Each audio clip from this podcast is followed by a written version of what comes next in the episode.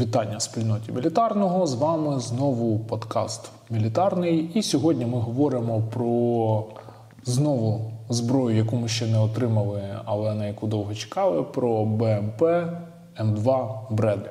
Вітаю, Тарасе. Привіт. Е, Ти вірив, що ми отримаємо колись Бредлі? Е, Да, і трохи пізно, чим очікувалось. Я думав, що вони будуть осінню. Але окей, хай, хай хоча б так. Восени 2022 ти маєш на увазі? Ага. Ну, е, говорять, що ми їх отримаємо десь там протягом найближчих місяців. Там вже визначено, що будемо відправляти на навчання наших військових в кінці січня. От давай тоді розберемо сьогодні, що являє собою цей е, виріб американської промисловості і як він може вписуватися в ту війну, яку Україна веде справедливо проти Росії. Е, По історії. Історія створення. Да, історія. От як вона виникла? В принципі, американці вони не були піонерами в, в саме в цій ніші БМП виходить. Перша БМП це радянська БМП-1, але американці, з, опираючись на досвід В'єтнамської війни, почали е, осмислювати, що піхоті на полі бою треба не просто транспорт, яким був М113, але й більш потужна вогнева підтримка, інколи броня. Е, Відповідно, з того періоду почали е, різні підприємства проводити різні експерименти по перспективній майбутній БМП. Спочатку це виглядало просто посилення М113 з точки зору озброєння, бронювання. Потім це переросло в більш самостійні оригінальні проекти, е, в результаті яких в 1981 році прийняли на озброєння М2 Бредлі. Е, Зараз фактично головну БМП Збройних сил США, яка при цьому не набрала популярності в країнах НАТО або там якихось найближчих партнерів, союзників, окрім Саудівської Аравії та Греції. Цікаво, що так склалося. Не продавалися вони активно на експорт, чи вони задорогі, чи просто країни НАТО мали свої проекти. Ну, німці зрозуміло, що у них був Мардер. Я думаю, сукупність характеристик, е, озвучених тобою, плюс те, що в Європі були свої вироби, там у Франції своє, в німців своє, в Британії щось своє. І менші країни там претендували на інші типи техніки, а це позиціонувалося як дорога, складна, потужна машина поля бою. Тобто це повноцінна БМП. Це не МРАП, не СБА, не там БТР. Це машина, яка призначена для е, доставки піхоти до поля бою, прикриття вогневими засобами, знищення всіх типів цілей сухопутних і при необхідності прикриття. Ну і при цьому тримати удар противника. Давай так. Слухай, а те, що вони створювали не перші, а отже, могли подивитися на бойовий досвід застосування тих же ж радянських БМП у різних там Да. війнах. Під час Як створення врахували е, характеристики радянської зброї, е, ну, тобто противника. Це машина часів холодної війни, середини холодної війни. Відповідно, її лобова проекція призначена, бронювання лобової проекції. Е, Мало би тримати 30-мм гармату БМП-2, а бокові проекції на перших версіях мали тримати кулемет КПВТ як головну зброю БТР-60, 70-80, ну і відповідно там ДШК, в тому числі як калібром менше. Тобто броня була під радянський калібр, е, і вона мала це тримати в подальших версіях А2, А3 посилили в цілому бронювання за рахунок додаткових навісних панелей до кругового тримання 30-мм гармат. Тобто це повноцінна БМП, яка може тримати е, удар БМП. Радянських БМП при цьому е, власне озброєння дозволяло як ефективно знищувати танки за рахунок комплексу ТОУ ТОУ-2, так і за рахунок е, гармати Бушмастер 25-мм з там півтора кілометра ефективно пробивати БМП-1, БМП-2, чого не можна було досягнути на радянських БМП з такої ж відстані. Ти кілька, кілька разів вже сказав е, словосполучення повноцінна БМП. А, а от будемо ще порівнювати з БМП-1, БМП-2, БМП-3. А от вони повноцінні чи не Ну, вони теж повноцінні БМП, але мають Що значно ти вкладаєш це значення? Ну, тобто БТР, давай так, БТР 3 є, або БТР-4, е, подекуди, ну там четвертий, вважають колісним БМП. Але рівень бронювання не той. Ряд інших е, пострадянських БМП, вони хоч і БМП, але теж вони не можуть тримати повноцінний там, стрілецький бій з таким самим БМП. Ну, тобто Бредлі може виїхати на БМП-2, отримати чергу в лоб, е, не знищитися, дати чергу відповідь і знищити машину противника. Тобто його броня призначена тримати удар. А Тобто захист це ключове. та, в радянських БМП броня завжди була слабким місцем. Там більша ставка робилась на там, потужність, вогневу потужність. Тому з другої там тридцятка, птури, кулемет в БМП-3 взагалі має дві гармати сотку і тридцяткою. Але при цьому всіх них слабка ніша це була броня. Окей, давай тоді далі ще розкажеш про конструкцію і компоновку, чи відрізняється вона якось принципово, чи навпаки вона задала стандарти класики для подальших БМП, які виникали в світі. Вона так званої класичної схеми з механіком водієм в передній лівій частині, МТО справа, в передній частині двомісної башні, де командир і навідник-оператор. Башні бушмастер з парадний кулемет М240. З лівого боку розміщувалися птури ТОУ, які, якими стріляти можна було тільки з стопу. Вони піднімалися під 90 градусів для пострілу. Частина боєкомплекту була готова в споряджених магазинах в башні або ну, в башні до кулемета до гармати. Два птура так само. Частина знаходилася в, безпосередньо в корпусі, готові до, там, до заряджання, готові до використання. Десант складав 6 людей. Е, Корпус, е, бронювання корпусу було е, з декількох видів матеріалів, тобто були стерні пластини, були алюміній, був потім кевларовий підбій, таким чином, щоб тримати удар е, вже вказаних калібрів в майбутньому з М2 він ще й посилений для того, щоб більш ефективно тримати РПГ. Ну, в першу чергу РПГ-7 як головний радянський пострадянський РПГ. Що можна сказати по цих характеристиках? Десант виходив, до речі, з кормового люка, який відкидався на відміну від БМП-1 БМП-2, де двоє, двоє дверей. І це дозволяло більш швидше покидати його, менше битися. Хто там виходив з БМП е, в повному спорядженні, знає, наскільки це трохи така. Ну, не дуже комфортна історія. Тобто, все робилося для доволі продумано. На створення і розробку, на розробку і створення машини пішли там колосальні кошти на той період часу. Але в результаті американська армія отримала ну, одну з топових світових класичних БМП, які абсолютно не втрачає актуальність, незважаючи на там скільки вже 30-40 років. От по ходових характеристиках були ж вимоги е, при Да, вона не плаває. Це важливо. Але вони ніби одразу задавалась така е, задача на етапі постановки техзавдання, що мали діяти з Абрамсами. І це Да. накладало певні вимоги по прохідності, по швидкості, маневреності. От що тут? Е, Це як це, різниця підходів. В радянській доктрині вся техніка мала бути плаваючою, як наслідок картонною. На практиці це плавання мало де використовувалося, а броня завжди була важлива. В Білогорівці БМП це не допомогло Е, да, російським. Та ніде воно не- допомогло, тому що отак з ходу ніхто не пустить машину на плав, бо її до того треба герметизувати, готувати. І я колись готував БТР 60 для цього. В нас на то пішло там три дні, і, і то один з БТРів в одній з рот мало не потонув. Тому це не так просто, як здається, як малюється в фільмах.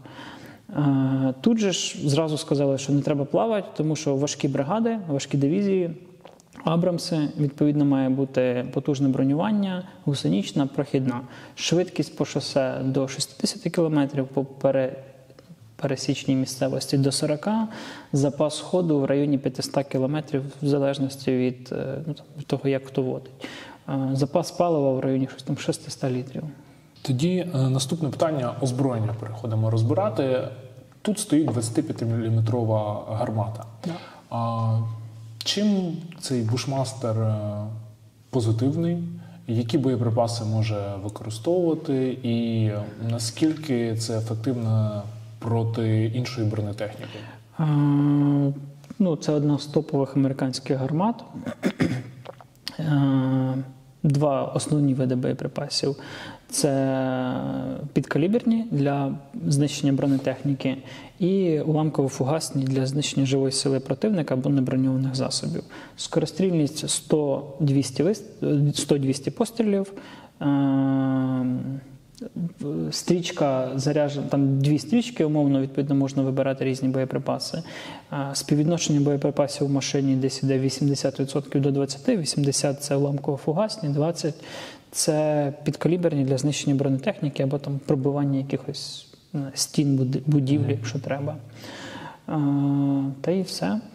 Ефективна дальність по БМП там, півтора кілометра можна пробувати і далі. А, До речі, про БК одразу не буде проблем, так як е, з боєкомплектом для гепардів, коли виявилось, що це робить тільки швейцарський один виробник, який не дає дозволу. Я це думаю, поширений не буде. калібр. Це поширений калібр, це дуже е, успішна гармата. Е, і в Штатах, ну, Штати не Німеччина, не Швейцарія, не, не Європа. Там цього вистачає. Плюс е, М2, М3 було виго- виготовлено під 10 тисяч машин. То їх є величезна кількість. Гармат ще більша кількість. Гармата дуже популярна, використовується і на флоті. Е, ну, і, і БК до неї вистачає. Е, Одразу по тих параметрах передачі БМП е, Бредлі Україні було заявлено, здається, що 500 тисяч боєприпасів передають. Ні, 50 тисяч передають боєприпасів для цих гармат, тобто по 10 тисяч на машину. З твого досвіду, як гадаєш, наскільки це взагалі може вистачити? Перша це перша кількість. Далі буде ще скільки ну, плюс-мінус, скільки треба, ми будемо їх отримувати. Вони є, це не є якоюсь такою супердефіцитною історією. Очевидно, що можливо найсучасніші підкаліберні боєприпаси ми не отримаємо. Але навіть ті там рівні 90-х років вони чудово підходять для знищення російських мрапів, БМП, тигрів, БТРів і подібної техніки. То чудово справляються з танками рівня там Т-72, Т-80, російськими Т-90 в тому числі. Ну просто чи реально там за я не знаю за тиждень одному БМП вистріляти 10 тисяч. е, Якщо дуже сильно хотіть, ЗСУ можуть все. Мгм. Але ну це, Ну, це питання не тижня. Ну це ж Тобто, вони ж не будуть всі працювати одномоментно і так далі. Так Тобто далі. це незначний період, е, уже такий перша передача. Ну, є це перша запас. передача, така, щоб там через день не думати, а де взяти БК. Хоча ну, боєприпаси потрібні постійно, завжди на все. Тому це постійна потреба. Окей, а що може ця гармата от проти тої бронетехніки, яка з боку росіян? От е, давай від складнішого до, до простішого. От що вона може танку зробити? Для танку в тебе є птури. Ну, ми дійдемо ще до них. А от е, Якщо не про тури по танку, ну пошкодити, ну, по-перше, налякати, це вже немало. По-друге, е, я знаю випадок в цій війні, коли е, снайпер там стріляв по танку, і танк покинув вогневу позицію, відступив, бо ну, типу, злякався. По-друге, е, можна пошкодити прилади спостереження, наведення. Можна пошкодити елементи динамічного захисту, якщо вони є, засоби зв'язку, попробувати підбити ходову, а якщо невелика відстань в борт, то можна попробувати і пробити. Знову ж, в залежності від там, куди влучить який танк. У нас зараз є і Т-62. Ну, але зрозуміло, що в лобову проекцію він не проб'є. Якщо говорити про БМП, БТР, СБА, МРАПи, то тут ну, кілометр-півтора, плюс-мінус, воно має пробиватися. Тобто, в принципі, якщо ворог там бачитиме Бредлі на бронетехніці нижче, ніж танк, то краще для них було б залишати. Ну тут Поле питання бою. конкретного конкретної ситуації на полі бою, хто перший кого виявив, в кого який навчений особовий склад і так далі. Бо ну, можна і по Бредлі дати там чергу з тридцятки і пошкодити її, або так само налякати екіпаж, який покине позицію. Тому тут тут дуже багато нюансів, які впливають на кінцевий результат. І по, по паперових ТТХ у Бредлі краще броня, плюс-мінус краще, краще гармата. Е, добре, е, зброя протитанкова, яка є у Бредлі, це у нас пускова установка ТОУ. для протитанкових керованих е, ракет ТОУ. Так Які ви їх ми- раніше отримували і використовували Да, на Хамві. На Хамві є в декількох бригадах точно нормальні відгуки, чудові броньовані хамера. Тобто, ну, хороше рішення. Американці то знімають з озброєння, в них величезна кількість, активно зараз сплавляють нам. Для нас це можливість е, там, не паритися з, з умовною закупівлею альтернативи, е, в тому числі вітчизняної, бо є можливість їх отримувати у великих кількостях і зосереджувати ресурси, обмежені ресурси на більш потрібних напрямках.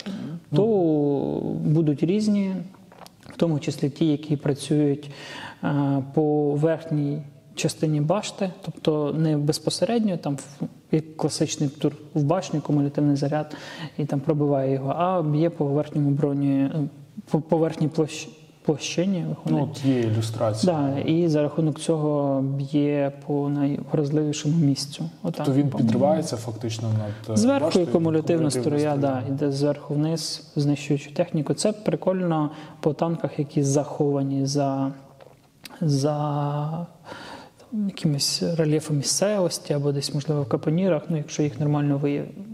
якщо вони виявлені і по ним можна навестись нормально. Я не бачу проблем в тому, що то це там попереднє покоління, е, враховуючи кількість комплексів, які нам треба, кількість бронетехніки різної. По Т-62, Т-70, якими зараз росіяни оперують, це чудова зброя. І найголовніше, ми їх можемо отримувати в дуже великих кількостях, бо американці їх знімають з озброєння. Плюс вони і в купи інших країн-партнерів. Угу. А, от, в принципі, е, птури стоять і на БМП-1 навіть, так? Да. Малютка. Але Ну, спочатку малютка, потім їх поміняли на Ну да, зараз на деяких там їхніх е, модернізованих БМП-2 теж встановлюються птури там російські. ну, карнети ставлять да, на бережку, чотири ракети. Так. Угу.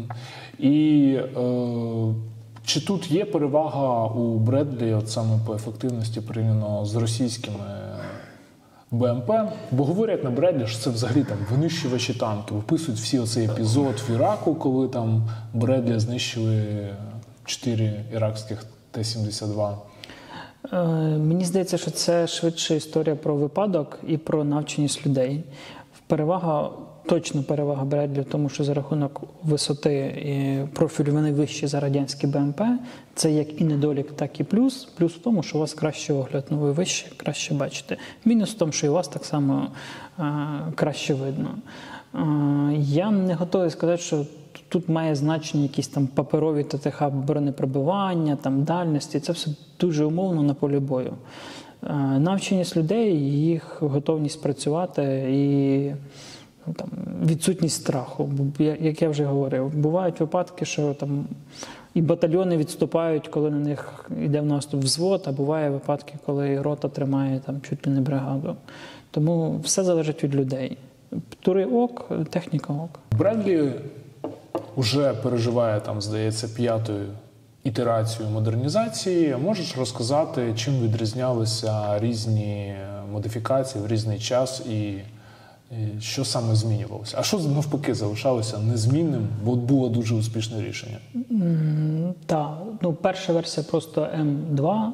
Е, М2.1 це так звана версія вилизана від дитячих хвороб і з врахуванням практичного досвіду експлуатації. Е, М2А2 з посиленим бронюванням е, в бокових площинах, з оновленою електронікою, з оновленими там всередині різними е, окремими деталями, називаємо це так. М3 вже йде як цифрова БМП, М4 цифрова БМП на новій елементній базі з новою електронікою, яка інтегрована там в сучасне поле бою, може взаємодіяти з Абрамсами, з Апачами Лонгбоу, з е, ну, замкнуто це цифрове поле бою американської армії. І вони їх почали отримувати фактично тільки в цьому році, от в лютому, здається. Е, Чи, рік тому. Рік тому, так. І ну, концептуально що? Це та сама машина, потужніший двигун е, від 500 кінських сил до 600 кінських сил, збільшення маси, збільшення ширини за рахунок додаткових, е, додаткових панелей. На М2 з'явився динамічний захист, на М3, М4 його оновили. Е, Краще на кожній з версій. Ну, тобто, це, ця машина прийнята в 88-му році. Ця машина 2000-х ця машина там от зараз. Кожні 10 років у нас змінювалася електроніка, змінювалися засоби зв'язку, тепловізори, матриці, там, GPS і так далі. Кожна ітерація проходила заміну фактично цього електронного контуру, що підвищувало ситуаційну обізнаність, підвищувало ефективність на полі бою. Озброєння лишається Е, незмінним. Ключове 25-ка як гармата лишається незмінним. З'являлися нові снаряди, більш ефективні з кращим бронепробиттям. З'являлися нові птури, в першу чергу там ТОУ-2 і ті ТОУ, які можуть працювати е, і по, е, скажімо так, укріплених цілях, тобто умовно там термобаричні, лампово-фугасні, і по верхній площині е, верхній проекції бронетехніки. Нова ДЗ, щоб краще тримати нові там ну, нові панелі почали з'являтися з М2. Деякі зміни по розміщенню десанту, деякі зміни там по умовно там з'явилися в е, точніше в М2 з- з'явилася там система підігріву сухпаїв. Умовно. Да, і от е, очікували, яку ж там версію нам дадуть. Всі думали, що дадуть е, М2А4. Та ні. Та ні, я жартую. А насправді дали нам е, версію ODS. е, М2А2 ODS. ODS. Да. За назвою Операція Буря в пустині. Да, розроблено на основі досвіду бойових дій в 91-му році. Е, Покращення полягали знову ж в цифровізації, в оновленні там далекомірів, тепловізорів, засобів радіозв'язку, додавання системи ну, фактично АСУ, називаємо це так, е, яка Ну от у нас Інтегровувала. схемка є. Там, інтегровувала машину на полі бою з іншими машинами. Тобто там є GPS, антена, там є інерціалка, там є система, яка показує положення машини, є закритий чат для обміну інформацією з іншими машинами, і є умовно там мапа поля бою, і ти бачиш, де хто є, для того, щоб бути краще ситуаційно обізнаним. В майбутніх версіях ця вся тема теж розвивалася і еволюціонувала, Е, додавалися можливість взаємодії з іншими типами техніки, обміну більшої кількості інформації, там надійніше, швидше і так далі. Ну як комп'ютер там 98-го року і комп'ютер 2010 року.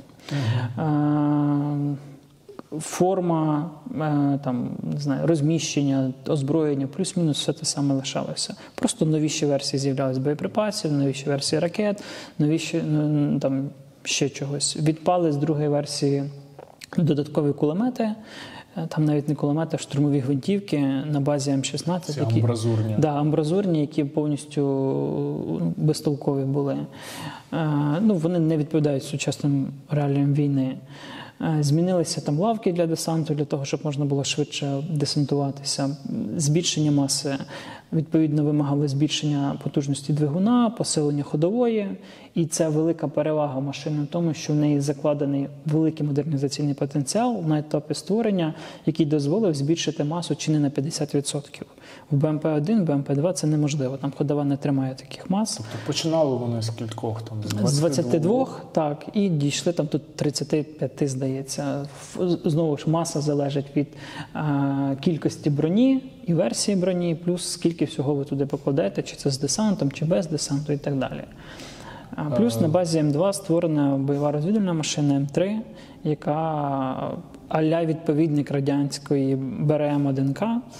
Е, Фактично Бредлі для розвідки. Там є Ну, РЛС, там БК. розвідники, да, більший БК, і два розвідники. два розвідники, так, але є можливість е, перевозити більшу кількість розвідувального обладнання. Мгм. Ну і потужніший двигун. о, Для того, щоб 600 тягнути та, більшу масу, переміщати. Там трошечки впала швидкість маневреність, трошечки, але це не є критично. Е, Можеш та й цю систему от розказати, яка там стоїть, по суті, як це? Бойова. Бойова інформаційно управляюча система поля бою. Е, наскільки взагалі реально, що вона буде стояти на тих машинах, які передадуть нам, і чи зможемо ми їх взагалі використовувати? Ну тут 50 на 50. У нас є інші подібні системи, які наші війська використовують. Е, Одну з них я там буквально на днях бачив в експлуатанта. Е, Чи будуть використовувати, я не знаю. Ну, теоретично, якщо з ними прийдуть і на них навчать і дадуть там доступ до них, то будемо використовувати. Як опануємо, ну покаже час. Але зараз ця вся історія вона трохи рухається. Плюс е, ми не отримаємо крайні версії. Відповідно, той функціонал, який там є, це початок 90-х років. Я думаю, він не є чимось там суперскладним, супертаємним. Питання інтерфейсу, і питання, чи ми просто зможемо його нормально опанувати і реально будемо використовувати. Ну і чи є сенс це для 50 машин? Ну це ж тільки перші 50. Якщо вони будуть замкнуті на рівні одного одної бригади, і в майбутньому ми будемо отримувати більшу кількість, я впевнений, що це ну на, на 50 все не завершиться, їх там будуть напевно сотні, то можливо і є зміст е, нарощувати цю історію. Угу. Е, от в такого плану БМП, яку нам передають в цій версії М2А2 ОДС, Найкраще рішення для нас Чи- Я хотів запитати, чи щось хоч приблизно подібне в ЗСУ було до цього по рівню оснащення? і Нічого. функціоналу? БТР-4 порівняно- там якихось Ні. останніх версій. Е, Ні, озброєння, броня, е, вилизаність системи. е, Ні. Ну, тобто, це повноцінна, хороша, відкатана багатьма воїнами, конфліктами, навчаннями, не знаю, е, кінцями світу техніка, яка чудово себе показала. До речі, а от по бойовому застосуванню можеш щось е, розказати? Як вона взагалі себе показувала в- різних е, там конфліктах, в яких вона брала участь? Е, Загалом ок, в Іраку вони не стріляли більше, ну це відома історія, більше танків, чим Абрамси. Е, Недоліком, як і будь-якої подібної техніки, це міста. І, власне, ця версія ОДС і була розроблена з врахуванням досвіду війни, як я вже говорив, в Іраку, з посиленням захисту бокових проекцій, з посиленням захисту від ручних протитанкових гранатометів. Ну, Якщо ви заганяєте будь-яку БМП-1, БМП-3, я не знаю, Мардер, Бредлі в вузьке місто з вузькими вуличками, то будьте готові, що її рано чи пізно там десь з якогось кутка з РПГ знищать. Озброєння чудове, машина надійна, да, вона вимагає відповідного ставлення, вона важка. Вона це накладає певні обмеження там по мостах, наприклад, по прохідності, по ґрунтах по прохідності. Це питання, як вони в нас покажуть там на, на наших чорноземах по прохідності, бо ті ж спартани там ну, бажають кращого, наприклад. Але е, по решті машина прям чудова. Окей. Е, тоді, можливо, ще трохи. Ну і велика її перевага в тому, що їх в Штатах є багато. Крім штатів, вони там 300 з чим-то машин в Греції, 300 з чим-то машин Саудівській Аравії, е, 32 в Лівані і 74 отримає, отримала, отримає Хорватія, з яких 66 підуть в їх механізований батальйон, а решта як зіпи, навчальні. Тобто їх не так багато в світі. Це звичайно ну, трохи недолік, але з іншого боку, майже 10 тисяч виготовлених, з яких тисячі є в Штатах. Це великий плюс. фінально так порівняти з радянськими БМП, і в тому числі з БМП-3. А, Як би ти основні відмінності, переваги? От є хоч в чомусь переваги у російських БМП порівняно із Бредлі?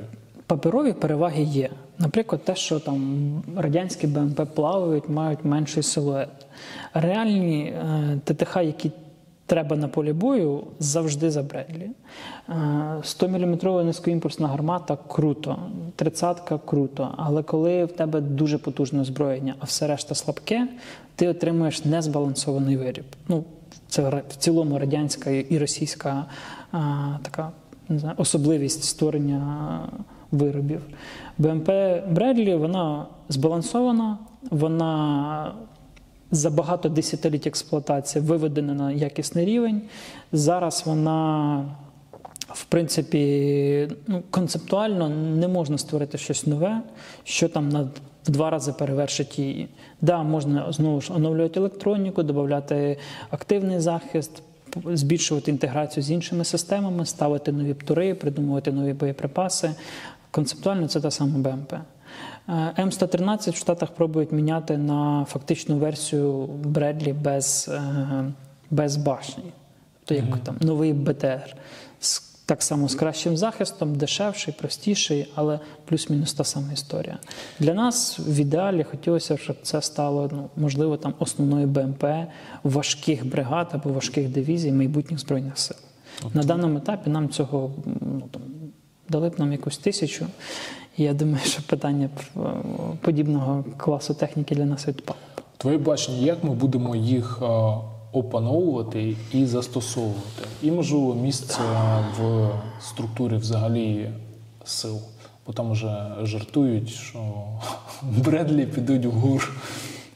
Пф, Абсолютно допускаю, що якась кількість буде і там, е, враховуючи, що у них і так багато всього є.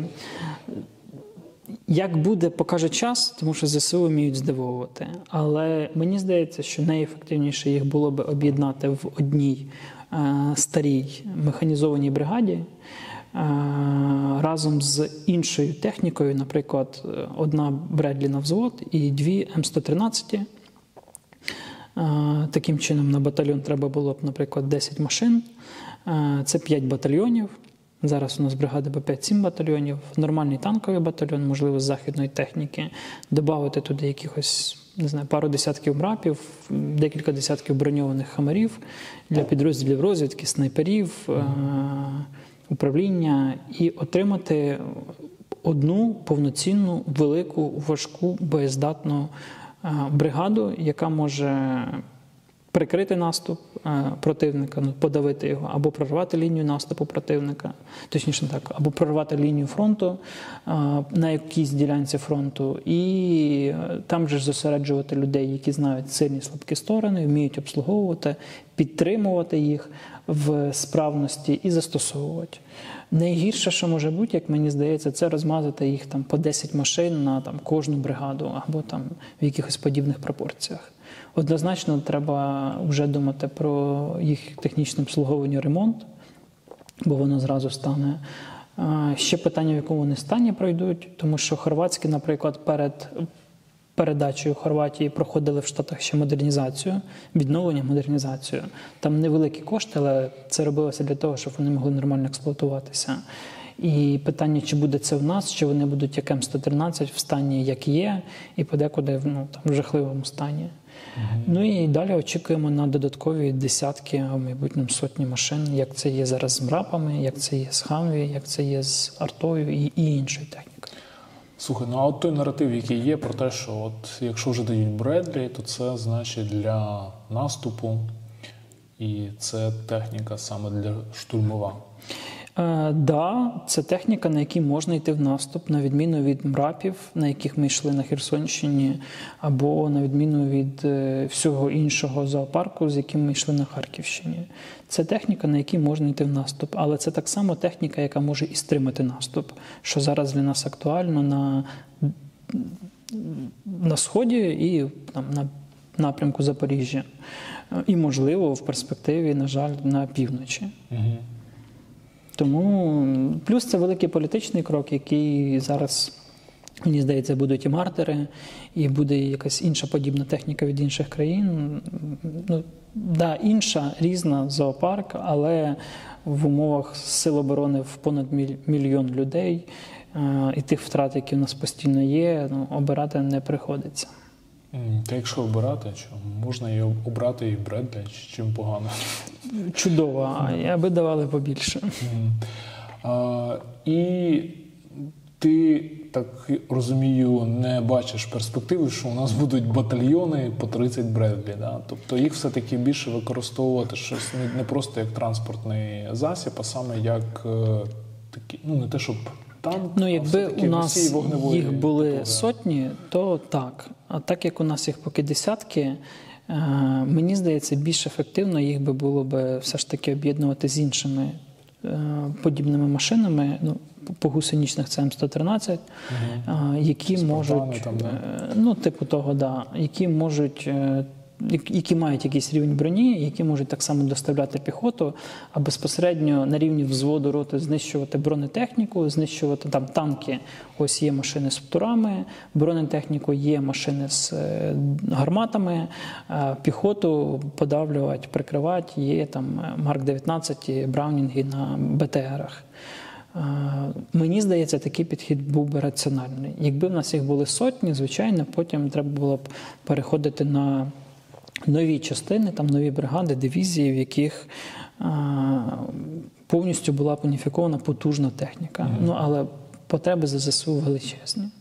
Да, і там ще інфа проходила про 500 військовослужбовців Збройних сил України, яких хочуть американці підготувати на Бредлі. От міг би тут прокоментувати, чи варто це сприймати, що це буде е, 500 саме членів екіпажів, чи і це означає, що нам дадуть не 50, а там екіпаж, якщо троє людей, то там кілька сотень цих е, машин. Ну, чи це по-перше, це може бути чи- з резервом, з запасом. По-друге, це буде якийсь процес розтягнутий в часі. По-третє, давайте пам'ятати, що будуть командири, які будуть застосовувати цю техніку, будуть люди, які будуть її обслуговувати, будуть люди, які е, там її заправляти, ремонтувати, обслуговувати окремо е, озброєння. Командир так далі, так далі. от командир відділення, там який її Ну, командир машини це да. є командир відділення, командир бойової машини, командир відділення, командир взводу, наприклад, в якого умовно три Бредлі. Він має знати, як ними керувати, де в них що знаходиться. Командир роти, в якого умовно 10 таких машин, має знати, як це все відбувається. Тому от вам і кількість. Тобто машин 50, а людей може бути більше. Плюс, е, ну ви ж не можете готувати один в один. Хтось захворів, когось поранили, когось вбили. Цих людей треба швидко міняти ну, в буквальному значенні на полі бою. Е, Відповідно, вони вже мають бути навчені, а не ви там їх відправляєте в якийсь навчальний центр, а потім через три місяці вони поповнюють. Мгм. Тобто це виходить 10 людей на одну машину, це може бути там два екіпажа і ще там 4 людини, які обслуговують. Дуже умовні підрахунки. Дуже умовні підрахунки. То що, все виглядає так більш-менш е, оптимістично, що йде правильним шляхом. Та більш ніж правильним шляхом. І версія, яку ми отримуємо, ну це така була трохи мрія, що саме цю, а не просто чисто М2, або там якісь, ну, М1, напевно, вже і в американців немає. А, тому ну, М3, я не думаю, що нам би дали, де і ми б не розкрили потенціал цієї всієї історії, тому що там занадто е, інтегрована в американську архітектуру електроніка, і вона у нас не дуже працювала. Та й це космос, та порівняно Та й це все, космос, так. Тому зараз треба нормально навчити людей, нормально е, укомплектувати ними, сподіваюсь, одну військову частину, і в майбутньому е, показати партнерам, що ми ефективно їх застосовуємо, і отримувати ще. І дочекатись танків. І дочекатись танків. Що ж, це був епізод присвячений а, БМП, яку ми незабаром отримаємо, яку Тарас називає повноцінною БМП М2 Бредлі у версії ОДС. Операція Буря в пустелі.